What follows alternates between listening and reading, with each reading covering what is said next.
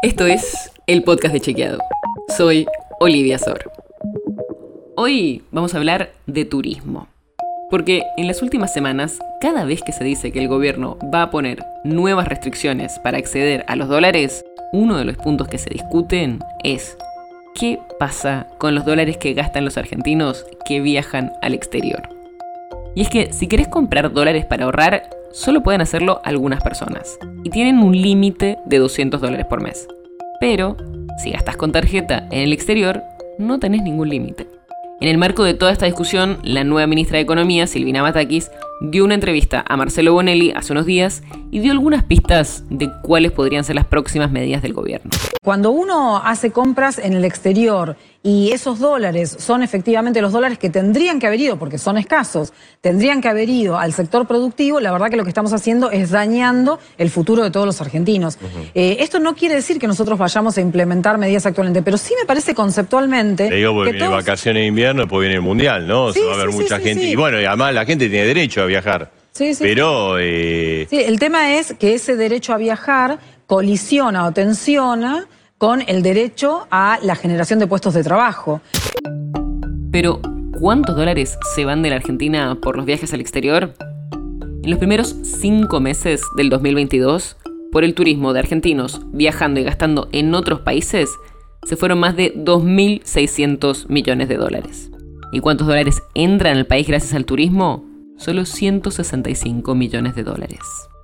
Y esto no es algo nuevo. Según datos oficiales, desde 2011 la Argentina tiene una balanza negativa en materia de turismo. O sea, que los dólares que se van por viajes al exterior son más que los dólares que entran por parte de los turistas extranjeros que visitan al país.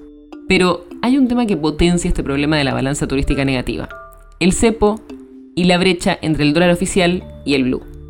Lo que pasa es que por el cepo y la aparición del dólar blue, a los turistas que vienen de otros países les conviene vender sus dólares en el mercado paralelo a 280 pesos antes que venderlos en bancos o casas de cambio oficiales a casi 130 pesos, o sea, menos de la mitad. Eso hace que los dólares que entran al sistema formal sean muy pocos, porque los turistas vienen con dólares, pero los cambian en el mercado blue y nunca terminan de entrar a los bancos.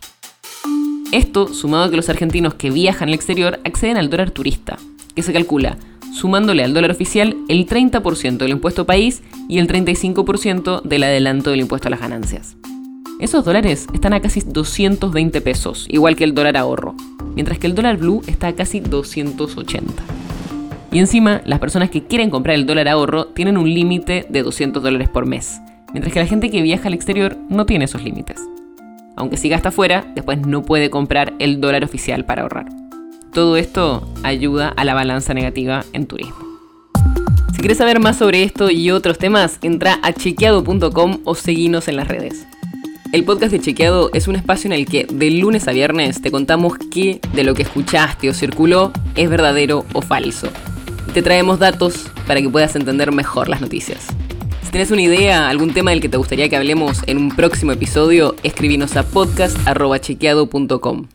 Y si te gustó este episodio, seguinos en Spotify o en tu app de podcast favorita y recomendanos a tus amigos. Es una producción de Chequeado, producción en colaboración con Posta. La producción está a cargo de Martín Slipsuk y Sebastián Chávez, y la edición es de Nacho Guarteche. Yo soy Olivia Sor. Hasta mañana.